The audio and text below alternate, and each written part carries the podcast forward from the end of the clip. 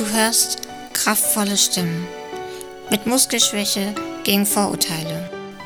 Der Podcast, der die Stärke von Menschen mit Muskelerkrankungen zeigt. Hier erheben die Gäste ihre Stimmen, um Vorurteile abzubauen. Ich bin Selina und selbst Betroffene einer Form von Muskelschwäche. Lass dich von mir mitnehmen und gemeinsam für mehr Verständnis und Inklusion kämpfen. Hallo und herzlich willkommen zur zweiten Folge. Ich persönlich freue mich sehr auf das heutige Thema, denn es geht um etwas, nach was sich jeder von uns sich früher oder später einmal sehnt, nämlich die wahre Liebe zu finden. Und es gibt Menschen, die lassen es einfach auf sich zukommen. Manche haben den richtigen Menschen eigentlich schon die ganze Zeit bei sich oder beziehungsweise in der Nähe, wollen sich aber einfach nicht eingestehen, dass aus Freundschaft auch Liebe werden kann. Das traf vor sechs Jahren zum Beispiel auf mich zu. Dann wiederum gibt es aber welche, die aktiv nach der Partnerin oder dem Partner fürs Leben suchen. Eine Möglichkeit dazu bieten Dating-Apps wie Tinder. In der Instagram-Story auf dem Account kraftvolle.stimmen habe ich euch gefragt, wie ihr zu solchen Plattformen steht. Das Ergebnis hat mich ziemlich überrascht. 38 Prozent finden es vollkommen in Ordnung, solche Apps zu nutzen. Tatsächlich denken aber 25 Prozent eher kritisch darüber. Überrascht bin ich aber eher darüber, dass 18 Prozent angeben, selbst Dating-Apps zu nutzen. Und darunter sind auch Menschen mit einer körperlichen Behinderung. Ich kann mir das nur so erklären, Menschen mit einer körperlichen Behinderung sind in ihrer Mobilität oftmals ziemlich eingeschränkt, was größtenteils natürlich auch an den Barrieren in ihrem Umfeld liegt. Und dadurch ist es für einige eher schwierig, unter Menschen zu kommen und neue Bekanntschaften zu machen. Die einfachste und schnellste Alternative sind daher Dating-Apps. Auch wenn es einige gibt, die das Ganze noch eher kritisch sehen.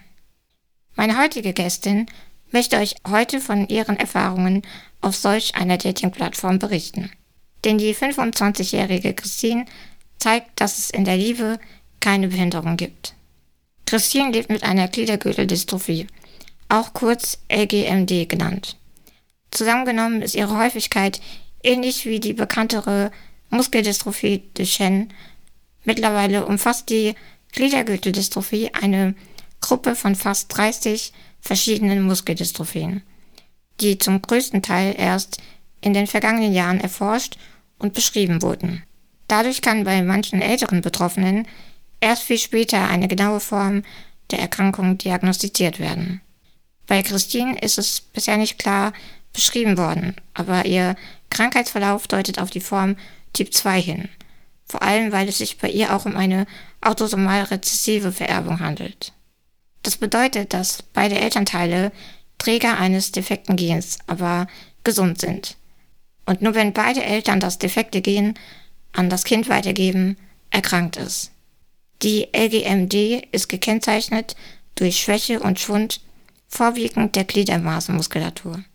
Zudem sind rumpfnahe Muskeln mehr betroffen als rumpfferne. Die ersten Symptome beim Typ 2 treten häufig in der Kindheit auf so auch bei Christine. Heute lebt die 25-Jährige gemeinsam mit ihrer Mutter und Oma in München und hat eine Ausbildung als Kauffrau für Büromanagement abgeschlossen. Aber Christine ist noch nicht so ganz glücklich in diesem Bereich und möchte sich später einmal umorientieren.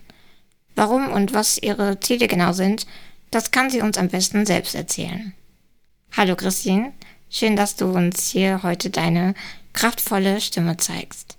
Hi Selina, danke für deine Anfrage. Ich freue mich wirklich sehr, ein Teil deines Podcasts zu sein. Magst du den ZuhörerInnen kurz erzählen, was du zurzeit so machst, wie dein Alltag aussieht? Ja, also ähm, zurzeit bin ich leider seit einigen Monaten ähm, auf der Suche nach einer Stelle.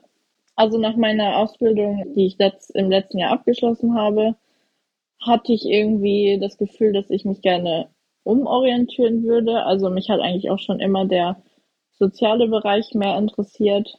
Und daher habe ich dann im letzten Jahr im September die, äh, das sozialpädagogische Einführungsjahr begonnen. Das ist sozusagen eigentlich die äh, Vorbereitung zur Ausbildung äh, für, die, für den Erzieherberuf, den ich eigentlich anstreben wollte. Ja, das hat dann eben sozusagen ein Jahr lang, also ein Jahr lang habe ich das dann absolviert.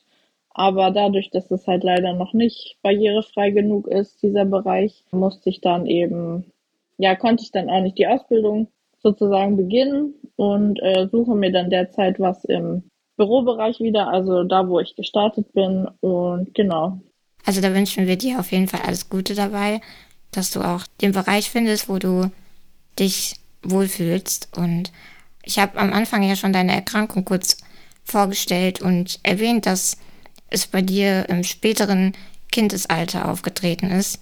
Magst du erzählen, wie alt warst du denn, als es zu den ersten Auffälligkeiten gekommen ist? Zu den ersten Auffälligkeiten kam es ja ungefähr im Grundschulalter, also da war ich so sechs bis sieben Jahre, das hat sich so geäußert, dass ich im Sportunterricht oft hingefallen bin und ja generell außerhalb vom Sportunterricht eigentlich viel gestolpert. Es ist dann, wie gesagt, im, im Unterricht auch der Lehrerin aufgefallen, ähm, die das dann meinen Eltern rückgemeldet hat. Ich war aber auch tatsächlich oft krank, also erkältet, was man natürlich denken würde, dass es in dem Alter vielleicht auch noch normal ist. Aber das war eben ja einfach zu oft, wo meine Eltern dann eben auch gedacht haben, ja, irgendwas stimmt da vielleicht nicht. Und dann hat sozusagen der Ärzte-Marathon begonnen. Du warst ja in einem Alter, wo man schon sehr viel wahrnimmt und auch mitbekommt. Bei mir beispielsweise, ich war ja ähm, ein Jahr alt und kann mich da jetzt nicht so wirklich daran erinnern. Aber wie hast du denn damals den Weg zur Diagnose erlebt? Also ich muss sagen, ich habe von diesem Ärztemarathon jetzt heute nicht mehr viel Erinnerung tatsächlich. Also ich habe es jetzt auch irgendwie nicht, ja nicht mega negativ oder so in Erinnerung, weil ich hatte halt super viel Unterstützung von meiner ganzen Familie und irgendwie wurde das halt auch gut aufgenommen. Also es wurde sofort akzeptiert und man hat zumindest äh, versucht, mir nicht zu zeigen oder mir ein schlechtes Gefühl zu geben. Und ähm, daher gab es dann eigentlich auch einen ganz guten Umgang mit der Diagnose von Beginn an. Hast du denn schon realisiert, also als du die Diagnose bekommen hast, war dir da bewusst, was du hast? Also klar, ich habe natürlich auch mitgekriegt, dass das was mit mir nicht stimmt. Also ich kann mich, wie gesagt, heute echt wenig dran erinnern was ich damals irgendwie gedacht oder gefühlt habe. Ich denke, ich habe das mit der Zeit dann realisiert, als ich dann vielleicht auch langsam älter wurde. Du hast ja eben auch schon von deinem Alltag gesprochen. Und die Erkrankung ist im Wesentlichen ja auch ein Teil davon, aber sie bestimmt ja nicht so wirklich deinen Alltag. Zumindest machst du das, worauf du eben Lust hast. Ja. Inwiefern beeinflusst es aber so deinen körperlichen Zustand? Was fällt dir heute nicht so leicht? Ja, also es ist ja so, dass die ähm, Muskeldystrophie meine Beine und Arme betrifft. Und das ist halt einfach auch ein schleichender Prozess über die ganzen Jahre. Also es war, glaube ich, 2009. Seitdem sitze ich im Rollstuhl. Äh, da war ich ungefähr elf. Ja, es betrifft mich in dem Sinne eben, dass ich halt auch meine Arme nicht heben kann. Also ich kann viel mit meinen Händen machen. Das ist halt auch gut so. Äh, und das möchte ich auch gerne beibehalten. Äh, bin halt ja sonst eben in, in der körperlichen Aktivität halt sehr eingeschränkt. Aber ja, wie du schon gesagt hast, das bestimmt jetzt nicht direkt mein Alltag. Also ich mache auch einfach das Beste draus und versuche trotzdem ein glücklicher Mensch zu sein und dankbar zu sein für das, was ich habe. Klar brauche ich hier und da Hilfe, ähm, aber das ist einfach selbstverständlich geworden. Das passt ganz gut zu meiner nächsten Frage. Wer ist denn so eine Unterstützung für dich im Alltag? Also, wie ich halt schon erwähnt habe, auf jeden Fall meine Familie ist eine ganz große Unterstützung, aber auch ähm, ja meine Freunde und äh, ganz besonders natürlich mein Freund, der immer an meiner Seite ist und mich unterstützt, wo er kann. Wie lange ist er jetzt schon an deiner Seite, dein Freund? Also wir sind jetzt äh, seit November, da hatten wir unseren Jahrestag und sind jetzt fünf Jahre tatsächlich schon zusammen. Und wie habt ihr euch kennengelernt? Ähm, also wir haben uns über Tinder kennengelernt, 2018. Ich hatte ja anfangs thematisiert, dass die Community vor allem ja auch kritisch über Dating-Plattformen wie Tinder denkt. Wie war das bei dir? Du warst, weiß nicht, wie alt warst du, als du deinen Freund über Tinder kennengelernt hast? Ja, ich glaube, da müsste ich so 18 gewesen sein. Wie bist du dazu gekommen, also dich auf Tinder auch anzumelden? ja, also ich hatte tatsächlich davor schon eine andere Dating-App, also ausprobiert. Ja, man macht halt so seine Erfahrungen, mal, mal positive, mal negative. Es hat jetzt nie zu irgendwas Festem oder so geführt. Also ich habe nicht von Anfang an eben offen drüber gesprochen oder ich hatte jetzt kein Bild von mir im Rollstuhl oder so als Profilbild oder generell. Also ich habe oft, also ziemlich lange nichts weiter von Tinder gehalten, weil man hört ja so Geschichten, die jetzt nicht besonders positiv sind. Ich habe es mir tatsächlich einfach dann auch irgendwie aus Langeweile gemacht irgendwann. Dann kam halt mein Freund, äh, den habe ich dann da gesehen und habe ihn tatsächlich angeschrieben. Also wir hatten ein Match und ich habe dann sozusagen die Initiative ergriffen und habe ihn angeschrieben und ja, das hat uns dann dahin geführt, wo wir heute sind. Auf euch beide komme ich gleich nochmal zurück. Aber mich würde noch interessieren, wie haben denn Familie und Freunde reagiert, dass du auf Tinder unterwegs bist? Beziehungsweise wussten sie davon? Also ich muss sagen, meine Freunde wussten das schon, aber meiner Familie habe ich das nicht äh, so offen kommuniziert. Also ich weiß nicht, ich habe das irgendwie dann so für mich ausgemacht und halt mit meinen Freunden eben drüber gesprochen, mit meiner besten Freundin vor allem. Bevor du da deinen Freund auch gefunden hast, wie du ja eben auch erzählt hast, du hast ja die Initiative ergriffen, aber welche Erfahrungen hast du denn davor so auf dieser Plattform gemacht? Du hast eben schon erzählt, du hast es nicht offen direkt kommuniziert, dass du ähm, eine Behinderung hast. Ja, wie war das so, als du quasi mit jemandem gematcht hast? Wie hast du das so empfunden? Wie sind die Leute auf dich zugekommen? Also man freut sich ja schon irgendwie, wenn wenn es dann mal vielleicht matcht. Also das Ding ist halt, klar, die wussten ja noch nichts dann von meiner Erkrankung, aber das war für mich eigentlich auch erstmal okay. Und ja, ich, man hat halt so seine Erfahrungen gemacht, also mal positive, mal negative. Äh, es sind auch Freundschaften irgendwie entstanden, also zum Beispiel mit einem, äh, wo wir dann ziemlich schnell gemerkt haben, dass das eigentlich zwischen uns eine gute Freundschaft ist. Ähm, wir haben uns dann auch tatsächlich irgendwann getroffen und haben dann diese Freundschaft so weitergeführt eine Weile. Das war zwar leider auch jetzt nicht besonders lang, weil irgendwann, weiß nicht, ich habe so meinen Alltag, er hatte seinen Alltag und er hatte dann irgendwann eine Freundin und ich hatte dann meinen Freund und es ist dann irgendwie, ja, hat sich irgendwie so im Alltag verloren, also dieser Kontakt. Aber das war zum Beispiel auch eine positive Erfahrung, dass, ja, auch wenn man auf der Suche vielleicht nach einem Partner ist, aber manchmal entstehen halt vielleicht auch einfach gute Freundschaften. Ein harter und immer wiederkehrender Kritikpunkt an Dating-Apps ist vor allem die Oberflächlichkeit, weil also das Prinzip der meisten Dating-Apps ist ja eigentlich, jemanden zu matchen, indem man sich vorwiegend die Bilder anschaut. Hast du das auch so wahrgenommen oder äh, wie siehst du das? Ja klar, also ich meine, der erste Eindruck ist ja, den kriegt man ja von einem Bild. Also man, man sieht ja nur zuerst, wie die andere Person aussieht. Und da macht man natürlich auch schon fest, gefällt er oder sie mir oder nicht. Also man hat ja vielleicht auch irgendwie einen bestimmten Typ im Kopf, was einem gefällt. Also ich denke, das ist auch unterbewusst.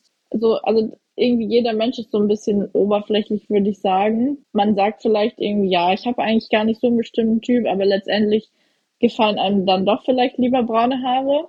War das für dich aber auch so ein Grund zu sagen, okay, ich möchte jetzt auf Bildern noch nicht zeigen, dass ich im Rollstuhl beispielsweise sitze. Ich glaube, ich habe halt auch irgendwie mir wahrscheinlich schon gedacht, dass es sicherlich auch Personen gibt, die nicht so positiv darauf reagieren.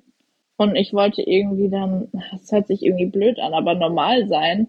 Weißt du, ich meine, dass man das einfach irgendwie nicht, nicht direkt halt erkennt und man weiß ja, dass die Leute halt auch leider viele Vorurteile haben. Aber ich glaube, deswegen habe ich mich einfach dazu entschieden, erstmal nur ein normales Bild, also ja, was heißt normales Bild? Einfach ein Bild, wo man eigentlich hauptsächlich nur mein Gesicht sieht. Aber es ist natürlich auch klar, auf so Dating-Apps siehst du ja zuerst das Bild.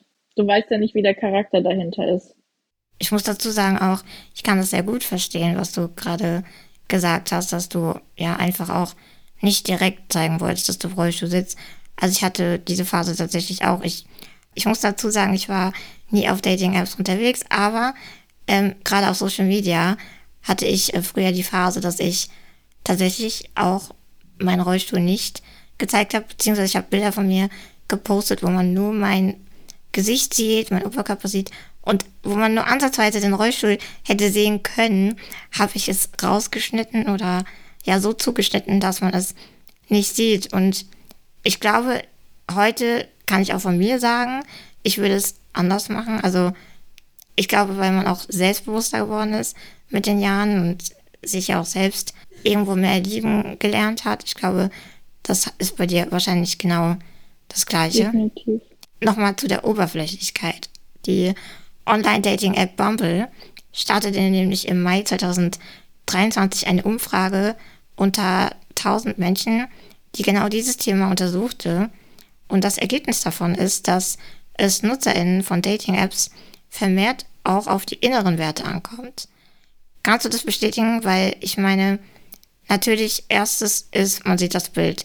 Aber dann geht es ja schon so, wenn man matcht, darauf hinaus, dass man miteinander schreibt. Ja, definitiv. Äh, klar, wenn man dann gematcht hat und dann vielleicht auch mal angefangen hat zu schreiben, dann achtet man definitiv mehr auf die inneren Werte. Dann ist das Aussehen erstmal nebensächlich, weil das war ja sozusagen der erste Eindruck, den, den man dann hatte. Wie war das mit deinem Freund? Du hast erzählt, du hast ihn angeschrieben. Wie lange hat es gedauert, so bis ihr euch vielleicht auch so vertraut wart, dass du gesagt hast, okay, jetzt erzähle ich ihm von meiner Behinderung? Ja, ich kann mich nicht mehr ganz genau erinnern, aber ich denke ein paar Tage. Ja, man, man merkt einfach, ähm, ob man einem Menschen irgendwie vertrauen kann, ob er ehrlich ist. Bei ihm habe ich das halt recht schnell gemerkt, dass er das einfach irgendwie auch ehrlich meint. Und wir hatten halt auch einige Gemeinsamkeiten dann. Und wir haben wirklich Tag und Nacht geschrieben. Das war dann wirklich ein täglicher Austausch und nicht irgendwie nur alle paar Tage oder so. Daran merkst du halt auch, wie wichtig du einem bist oder langsam vielleicht wirst. Ja, und es hat dann eben, ja, ich glaube so zwei Wochen vielleicht äh, gedauert, wo ich dann irgendwann mir gedacht habe, okay, ich will jetzt ehrlich sein zu ihm. Ja, mir war einfach wichtig, dass er weiß, wer ich genau bin und ja, dass wir uns dann, ich habe dann halt eben gehofft, dass wir uns dann so noch besser kennenlernen können. Ja, genau, und dann habe ich ihm das eben mit einem Bild, glaube ich, habe ich ihm das dann gesagt. Und wie war seine Reaktion darauf? Für ihn war das irgendwie von Anfang an normal und also für ihn hat das einfach gar nichts irgendwie verändert zwischen uns. Wir haben dann auch ganz normal weitergeschrieben dann danach, also nachdem ich ihm das sozusagen gestanden habe. Er hat sich klar Interesse halber, ja, hat gegoogelt sozusagen, was es genau ist. Er hat aber durch seine Ausbildung also er ist Erzieher und hat dann eben durch die Ausbildung auch schon einige Vorkenntnisse gehabt. Aber im Großen und Ganzen hat es einfach keine große Rolle für ihn gespielt. Es war, wie er auch gesagt hat, äh, normal für ihn irgendwie. Also du hast gerade gesagt, er hat da schon ein bisschen auch vielleicht drüber schon gewusst oder sich auch ein bisschen informiert. Weißt du, ob er, ja, was so seine Gedanken waren? als er dann vielleicht auch mehr darüber erfahren hat? Er hat gesagt, ähm, dass er mich einfach sozusagen von Anfang an schon toll fand und süß und dann, da hat sich dann danach auch nichts geändert, nachdem ich ihm das gesagt habe. Ja, also auch nachdem er dann das gegoogelt hat. Wir haben dann, glaube ich, gar nicht mehr so viel weiter drüber geschrieben.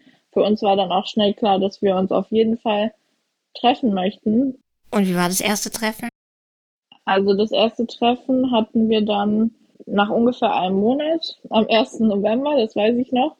Hatte da zu dem Zeitpunkt meiner Mama auch noch nichts gesagt, weil ich glaube, man will das halt einfach auch mit den Eltern nicht so besprechen und man muss ja auch irgendwie schauen, ob das halt wirklich passt oder nicht. Und ich habe dann meine Schwester eingeweiht. Ich brauchte ja eine Begleitung sozusagen, äh, die mich mindestens äh, hinfährt, wo wir uns dann treffen wollten. Ja, ich muss dazu sagen, wir haben jetzt nicht irgendwie im gleichen Ort oder so gewohnt.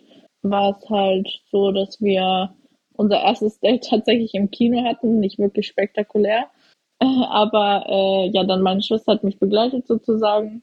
als wir angekommen sind, ja, hat sie ihn sozusagen kurz kennengelernt und ist dann aber auch gegangen. Und dann waren wir halt für uns. Und das erste Treffen, also, ja, weiß nicht, das war einfach irgendwie ein schöner Moment. Also man hat sich auch sofort wohlgefühlt. Fiel es dir anfangs schwer, ihm zu vertrauen, weil natürlich, du hast ja gerade erzählt, ihr habt euch dann auch persönlich getroffen und dann sieht man ja auch, okay, bei was brauchst du vielleicht Unterstützung oder sagst du, okay, das hat sich eigentlich relativ schnell bei euch auch eingespielt? Ähm, also das Grundvertrauen war ziemlich von Beginn an da, würde ich sagen. Also es braucht ja auch irgendwie ein gewisses Grundvertrauen. Ähm, auf irgendwas muss man ja aufbauen auch.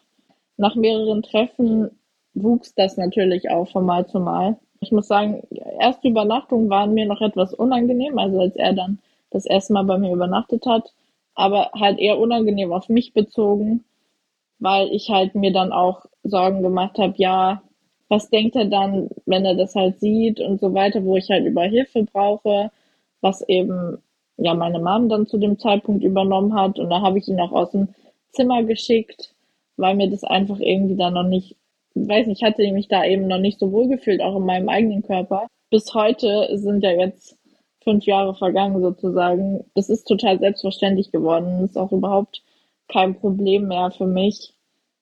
Und ich würde auch sagen, dass ich mehr Selbstbewusstsein beziehungsweise insbesondere Akzeptanz irgendwie für meinen eigenen Körper bekommen habe durch ihn oder auch für die Erkrankung selbst. Stelle jetzt auch Bilder in Instagram von mir rein, wo man meinen Rollstuhl klar sehen kann.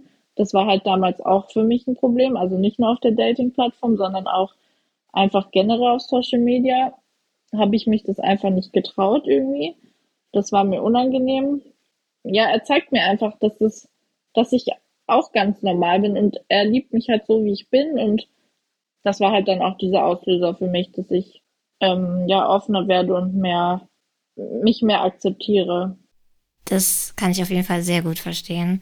Also wie schon gesagt, ich ähm, bin ja jetzt auch schon sechs Jahre in einer Beziehung und habe das genauso erlebt, wie du gerade erzählt hast. Wie hat denn das Umfeld auf euch reagiert? Du hast ja gesagt, deine Mutter wusste das anfangs noch nicht direkt. Deine Schwester war zwar schon mit dabei anfangs, aber ja auch generell nicht nur innerhalb der Familie oder unter, unter Freunden. Wie hat das Umfeld reagiert, als ihr vielleicht auch öffentlich rausgegangen seid? Wie hast du das oder so erlebt? Also tatsächlich muss ich eigentlich sagen, bis heute ist es überwiegend positiv. Klar, meine, meine Familie und meine Freunde, die haben sich sowieso total gefreut für mich. Ja, jetzt mal abgesehen von denen, wir sind halt auch viel in der Öffentlichkeit unterwegs. Also wir unternehmen sehr viel draußen. Äh, wir gehen auf Veranstaltungen, Konzerte, Festivals äh, oder auch einfach mal nur bummeln in der Stadt, ähm, essen gehen und so weiter. Was, was, was einem halt so einfällt. Wir machen halt eigentlich auch Dinge, die wahrscheinlich viele andere Paare auch machen, also ganz normale Sachen. Wir haben viel positive Rückmeldungen auch von fremden Menschen bekommen. Beispiel jetzt auf einem, auf einem Festival einen dann ansprechen oder so, dass sie einen total süß finden, also dass sie uns total süß finden zusammen oder halt auch einfach mal so in der Stadt, dass einen jemand anspricht und ja, auch ihm irgendwie sozusagen irgendwie so seinen Respekt ausspricht. Also kommt schon ein bisschen komisch rüber, ähm, weil für ihn ist das ja selbstverständlich, dass er das macht. Für andere Leute scheinbar oder für manche andere Leute scheinbar nicht. Wir haben überwiegend eigentlich positive Rückmeldungen bekommen manchmal sind sie halt etwas unangenehm und wir möchten eigentlich auch nicht unbedingt irgendwie von irgendwelchen Fremden draußen angesprochen werden. Das ist jetzt auch nicht so unser Ding. Klar kann sein, dass manche dann auch einfach vielleicht ein bisschen komisch schauen, wenn sie uns sehen, aber da achten wir gar nicht drauf. Also dass die Blicke sind uns eigentlich nicht wichtig, das ist uns eigentlich egal.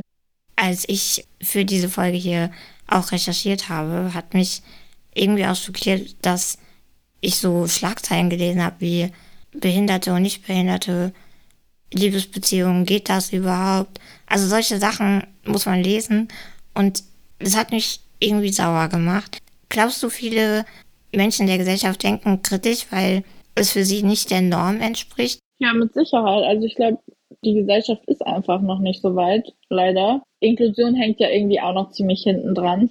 Ich glaube, die Menschen setzen sich damit halt auch wenig bis gar nicht äh, auseinander mit, so, mit diesem Thema. Und deswegen ähm, kann ich mir schon vorstellen, dass das für viele irgendwie nicht ganz normal ist oder viele ja deshalb einfach sagen, ja, Respekt, weil das für die einfach ungewöhnlich ist, dass sich jemand da so drauf einlässt. Also das ist halt einfach auch was ganz Normales. Also ich bin ja auch ein ganz normaler Mensch und warum sollte ich das dann nicht verdient haben oder jemand anders, der halt auch eine körperliche Einschränkung hat.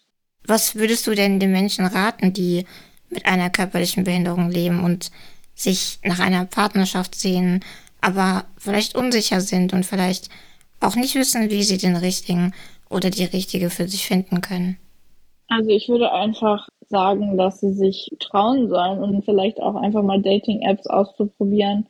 Natürlich hört man positive und negative Kommentare darüber, aber einfach mal selber die Erfahrung machen. Mit ehrlichen Karten spielen. Also ist jetzt nicht direkt gemeint, dass man von Anfang an sagen muss, was man für eine Erkrankung hat oder so. Habe ich ja auch nicht gemacht, wie gesagt. Das, das finde ich auch kein Muss. Das, das muss jeder so machen, wie er es für richtig hält. Denn jeder ist irgendwie auf seine eigene Art und Weise gut so, wie er ist. Und einfach auch nicht entmutigen lassen, wenn es mal nicht direkt klappt. Ich meine, ich hatte auch super viele Anläufe und bei mir hat es jetzt nicht, äh, ich habe mich da jetzt nicht angemeldet und dann, bam, hat sofort irgendwie Klick gemacht oder habe ich sofort den richtigen gefunden. Das hat halt auch ein bisschen gedauert. Ich würde auch sagen, meistens passiert irgendwie was Schönes, wenn man wenn man es am wenigsten erwartet. So war das eigentlich auch bei, bei mir.